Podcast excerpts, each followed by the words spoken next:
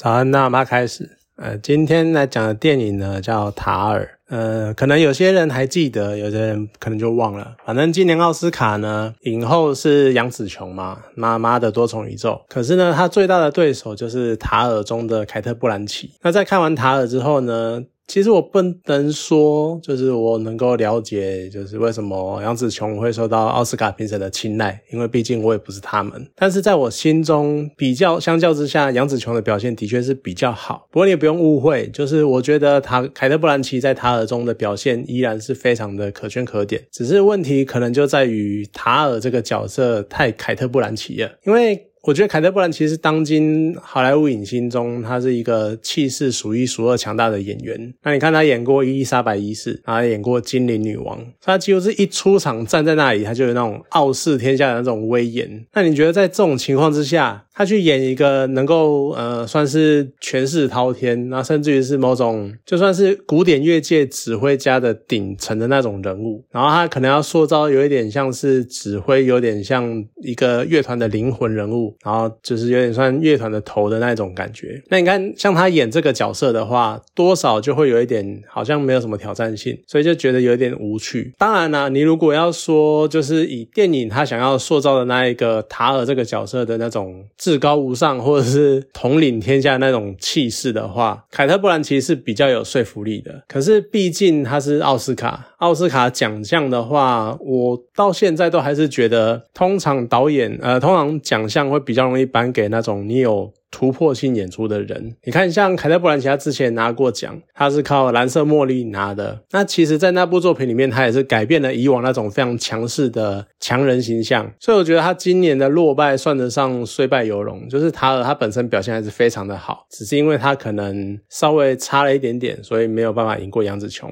不过，我觉得撇开凯特·布兰奇他强烈的个人风格，就回到电影本身。呃，接下来讲的可能有那么一点点危险，就可能会被古典乐。米打之类的，但是我觉得古典音乐是很奇妙的音乐类型。有可能是因为受到中文译名的影响啊，我们每次都讲古典，就好像要是很久远以前的音乐。然后我的印象呢，就好像很少听到有所谓的新创作。那再加上现在社会啊，大部分听很少会听纯音乐，所以呢，就更少会有人去注意到是不是有所谓新创作的古典乐了。就可能对很多人听到来说，会归类在古典乐，可能归类在交响乐、管弦乐这种类型的，都比较偏向电影。配乐像很多有名的电影配乐家，像汉斯季默嘛，然后约翰威廉斯，然后好像前阵子过世的坂本龙一，然后还有宫崎骏最爱找的久石让这些人。那先不说他们的作品是不是都归类在古典乐，或者是能不能被归类在古典乐，我觉得光他们的作品被传递，然后被诠释的那个形式，就跟我们现在听到的那种什么文艺复兴啊，或十几年什么巴哈、莫扎特他们那种音乐，就有很大的差别。因为这些电影配乐大。大师呢，他们的作品都有一种固定性，就好像被绑定在影视作品，然后所以说你听到那个音乐，你会连接到那一个电影的画面，但是你好像不会有什么其他的诠释空间，好像听到了就会是那个样子。可是塔尔电影中的古典乐，它就比较像是我们一般人听到的那个古典乐脑海中浮现的那个样子，就像是我刚刚讲的，是那个什么，比如说贝多芬啊，什么第九号交响曲啊，巴哈啊，什么什么月光啊那种的，然后就大部。相同，因为你看，像同样是贝多芬的第九号交响曲，可能很多人能够哼上一段快乐颂，但是呢，他们却会因为不同的乐团，然后去指挥出很多很多风格的演奏版本，甚至于连演奏的那个环境也会影响如何去命名这个版本。譬如说，呃，那个有某位。指挥他曾经在希特勒的庆生大会上面演奏了贝多芬九号交响曲，所以那部那部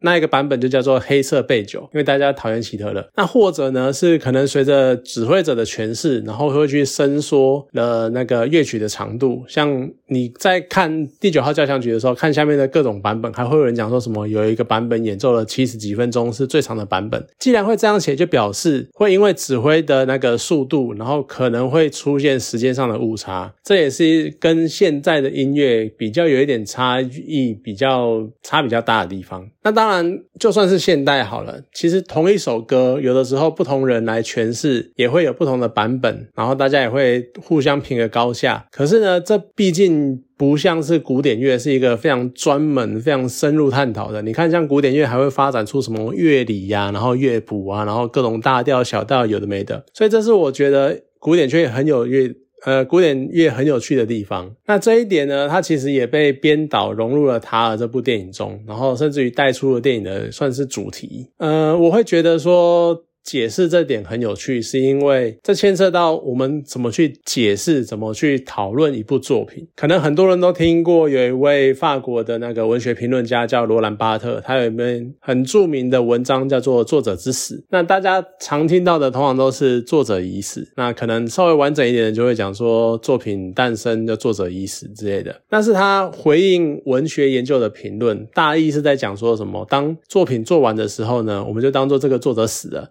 所以这个作品呢，对于每个人、每个读者来说，他们都有不同的诠释的空间、诠释的方式，而我们不需要在意作者。当初的意图到底是什么？因为当作品出来的时候，作者原本的意图就已经不重要了。这个是他拿来回应文学研究的评论。可是其实套在音乐上面同样是可行的，尤其是古典乐，因为这些伟大的作曲者他们是真的已经挂了，他们已经过世了，所以我们只能从这些流传下来的乐谱，然后还有乐章，然后去试图理解就这些音乐家当时的他们的意图。但是既然我们已经不可能从作者方得到这个乐曲的诠释的方式，当然，理所当然的，那乐团跟指挥他们就可以发挥自己的想象力，然后去脑补这个乐曲想要呈现的意境。那当然了，当然还是会有一个范围，我们不太可能像把什么弥撒曲，然后诠释成像一般的民谣山歌一样那种非常轻快的节奏。但是至少也不会是像录音档那样，你不管播多少次都会是一样准确的那个样子。所以，如果我们抛开这种对于一个同样同一首乐曲一定要照原样呈现的一板一眼。的那个框架，那我们能够单纯欣赏每个人他们所展现的这个乐曲的各种不同的面相，还有这个乐曲的各种可能性。我们来纯粹讨论这一首乐曲，它在被你听到的那个当下的好坏，然后它能不能挑起你心中的某一个思绪。我觉得它就是一种让作品永续流传的方式，即使它每个人有每同不同的解读。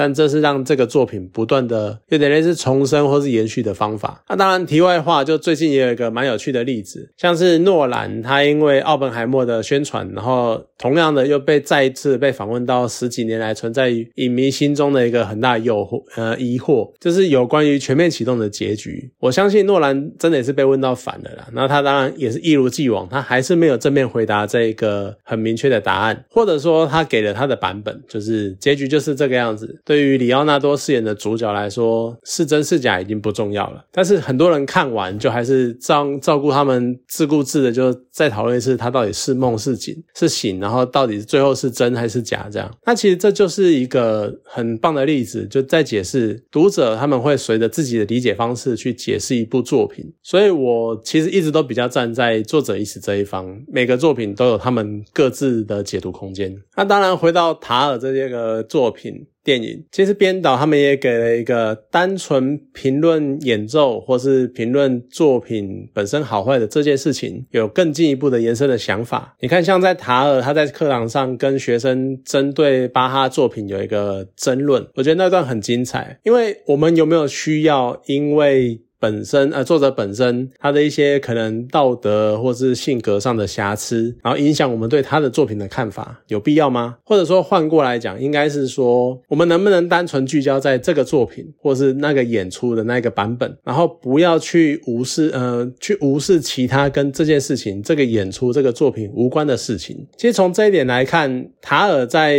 电影中呈现的立场一直都非常的一致，就他很欣赏巴哈的作品。他也是跟那个男学生讲说，你就注意这个作品就好，专注在这个作品，然后体验这个作品的美，你不需要在意巴哈做了什么。可是其实这一段我觉得有一点点莫名其妙。因为那个男时男学生讲说，他不喜欢巴哈，是因为他觉得巴哈艳女。然后他的根据是因为巴哈有很多小孩，我不懂那个观点到底是什么。然后另外一方面呢，当剧情后面就是当塔尔片面的提出决定要表演一个大提琴的协奏曲的时候，然后他决定要不要让首席让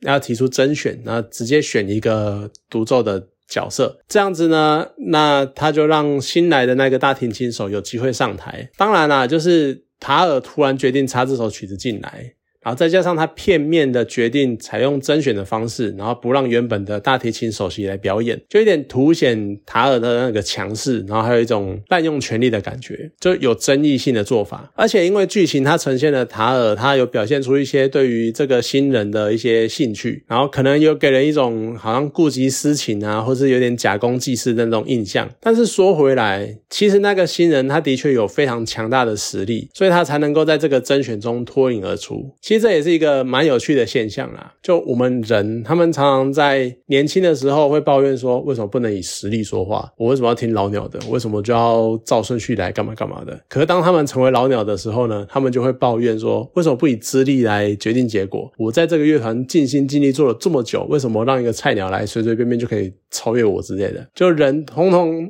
很常还是会出现这种样的状况。我觉得最讽刺的呢，还是塔尔，他最后被自己的丑闻击倒，然后被柏林。爱乐解雇，然后他被一个跟他实力无关的事情影响了他指挥演出的机会，所以我觉得他。的遭遇其实是打他的那个理念一个非常非常大的脸，是一个最强烈的打击。那其实这也是一个长期以来人们常常在争论的问题，就是我们对于一个犯罪者，那当然是很严重的状况，或者说轻一点，对于一个有道德瑕疵的人，我们应该如何看待他们的作品呢？其实这个问题可以花很多很长的篇幅在另外讨论，但是在这个时候，在这一集里面，我的感想或我的答案就只有一种，算蛮弱的啦。就是我觉得，对于他这个人度过往的作品，我还是会单纯以这个好作品的好坏来看待。那他有没有未来？他未来能不能付出？能不能东山再起？那就交给市场机制吧。就像最近有一个很有名的演员叫凯文·史贝西，他之前被起诉很多性侵罪名，